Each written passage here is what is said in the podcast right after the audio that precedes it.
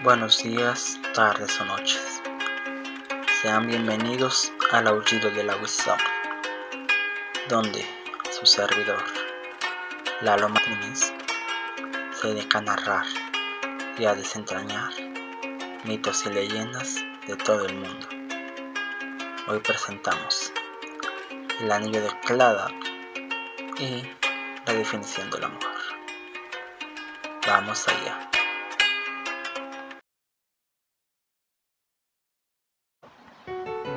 Con mis manos te entrego mi corazón, coronado con mi amor. Con esta frase, un joven enamorado le entrega a su pareja un anillo, cuya pieza tiene un corazón siendo sostenido por dos manos. La de la derecha es del dios Sol, Dagda. La de la izquierda es la de la diosa de la fertilidad, Ani. Y el corazón es su vástago, Beit Hawil, la humanidad encarnada por un amor incondicional. En las tierras irlandesas es común que los novios, amigos, incluso esposos, se regalen un anillo de Cladak, también llamado de la fe o del amor. Es un recuerdo constante de lo poderoso y bello que es este último sentimiento. Cuenta la leyenda que la tradición empezó hace 500 años con un joven orfebre de nombre Richard Joyce. El muchacho, originario de Galway, específicamente del pueblo pesquero de Cladak, decidió aventurarse a las Indias Orientales en busca de riquezas, pues quería casarse con su amada. No obstante, el destino fue caprichoso, pues en medio de su travesía, el barco donde viajaba fue asaltado por piratas moriscos, quienes secuestraron a los pasajeros y los vendieron como esclavos. Richard terminó en manos de un anciano orfebre que le enseñó su arte. En poco tiempo, el joven Joyce superó a su maestro, y para cuando el rey Guillermo III de Inglaterra consiguió la libertad de los secuestrados, el maestro de Richard se negó a dejarlo partir. Le propuso casarse con su única hija y entregarle la mitad de sus bienes, a cambio de que siguiera trabajando con él. El irlandés rechazó la oferta y escapó para volver a su tierra, donde lo esperaba su amante, su prometida, por la cual, durante su cautiverio, había realizado el primer anillo de Cladak, basado en una antigua leyenda celta, fundido en oro, símbolo de que su amor sobrevive a pesar de la distancia. Después de contraer nupcias, Joyce empezó a trabajar como orfebre, empleando todas las enseñanzas de su morisco entrenador. Pronto abrió una joyería en Galway, donde empezó a producir los anillos de los enamorados, en oro, plata y bronce. El significado de la pieza se extendió. Era el regalo de las madres a sus hijas antes de casarse, el de los esposos a sus descuradas esposas el vínculo que mantenía unidos a los amigos cuando el destino los separaba.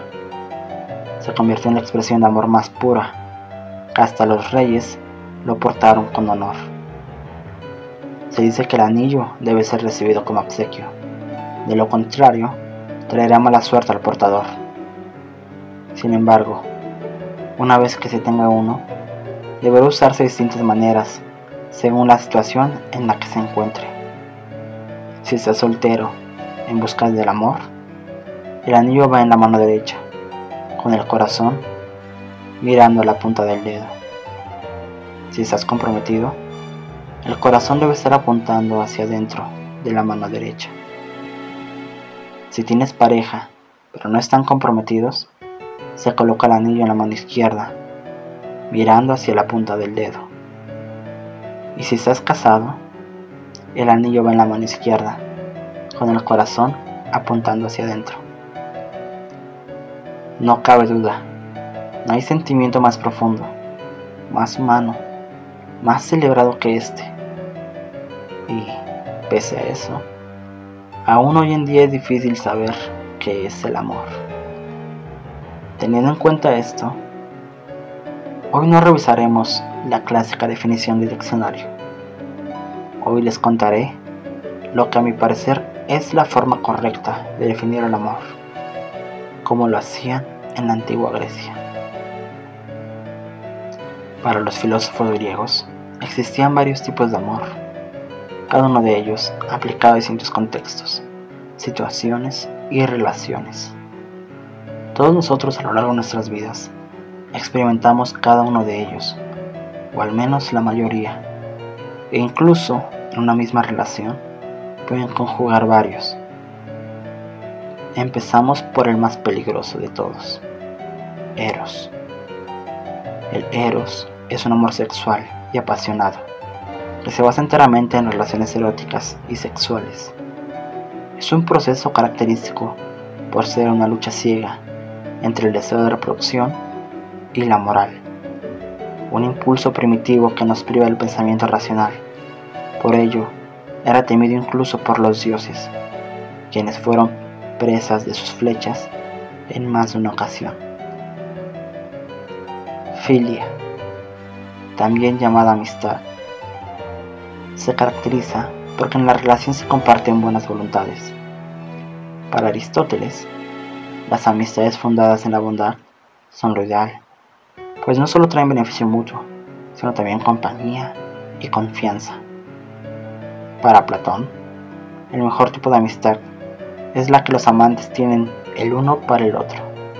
Es un amor filial, nacido del eros, a su vez, retroalimenta a este último para fortalecerlo y desarrollarlo, transformándolo, pasando de ser un deseo de posesión a un deseo compartido, a un mayor nivel de comprensión del yo, del ello y del mundo. Filia, por lo tanto, transforma al eros, le resta impulsividad y le dota de sentido. Storge. Este es el amor que existe entre los padres y sus hijos. Se diferencia ya que tiende a ser, especialmente con los niños más pequeños, unilateral o asimétrico. Es el cariño que nace de la familiaridad o la dependencia. Y a diferencia de eros o filia, no depende de nuestras cualidades personales. Ágape. El ágape es el amor universal. Es el amor que tenemos por los extraños, por la naturaleza o por Dios. No depende de filiación o familiaridad. Se puede decir que abarca el concepto moderno de altruismo, que se define como una preocupación desinteresada por el bienestar de los demás. Este tipo de amor ayuda a construir y mantener el tejido psicológico, social y ambiental que nos protege, sostiene y enriquece. Ludus. El ludus es un tipo de amor juguetón o sin compromiso. Puede involucrar actividades como bromas, bailes, coqueteos y seducciones. La atención se centra más en la diversión y, a veces, también en la conquista, sin ataduras. Ese tipo de relaciones son esporádicas, poco exigentes y sin complicaciones, pero pueden ser muy duraderos. Funciona mejor cuando ambas partes son maduras y autosuficientes. Pragma. El pragma es un amor práctico y se basa en la razón o el deber y los intereses a lo largo plazo. La atracción sexual queda en segundo plano es a favor de las cualidades personales y objetivos compartidos. En los días de los matrimonios arreglados, este amor debe haber sido muy común. Y si bien la mayoría de las relaciones comienzan como eros o ludos, casi siempre termina en una combinación de storge y pragma. Filautia el amor a uno mismo. Puede ser saludable o enfermizo.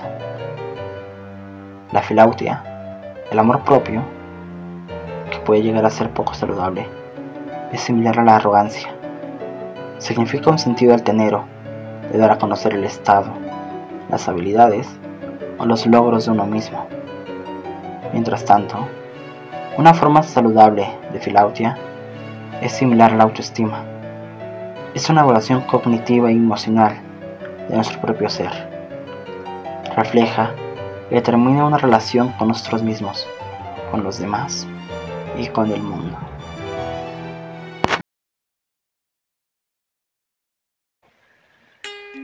El amor es un niño gitano que nunca ha conocido de leyes ni de reglas. Es el pájaro que pensaba sorprender, pero batió sus alas y se fue volando. Y una vez que te has calmado, se posa en ti.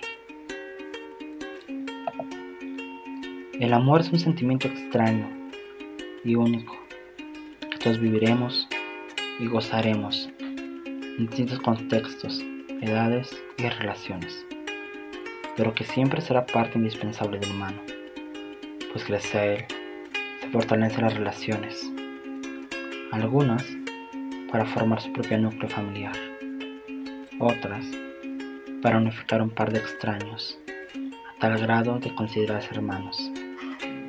Sin embargo, otras veces solo sirve para manipular y engañar, sobre todo cuando su relación está basada en el eros o en el usos. No olvidemos que después de todo, nuestras emociones están impulsadas por las hormonas y que éstas pueden nublar el juicio, así que sean prudentes. Luchen contra las flechas de Eros de ser necesario y manifiesten su conciencia, su raciocinio. Permítanse conocer, experimentar y vivir, siempre amándose a ustedes mismos, para luego compartir. Permítanse decidir. No todo en la vida debe ser casual y placentero, pero tampoco romántico y duradero, a menos que así lo decidan. Así que eso es todo por hoy amigos. No olviden seguirme en Twitter, Instagram o Facebook como el aullido la Wisol en este último o como LMTZ en las primeras dos. Allí estoy publicando obras de arte con alusiones a pasajes históricos o mitológicos. Datos curiosos que, quién sabe, tal vez le ayuden a conquistar a esa persona que tanto pretende. Así que eso es todo por hoy. Bon voyage.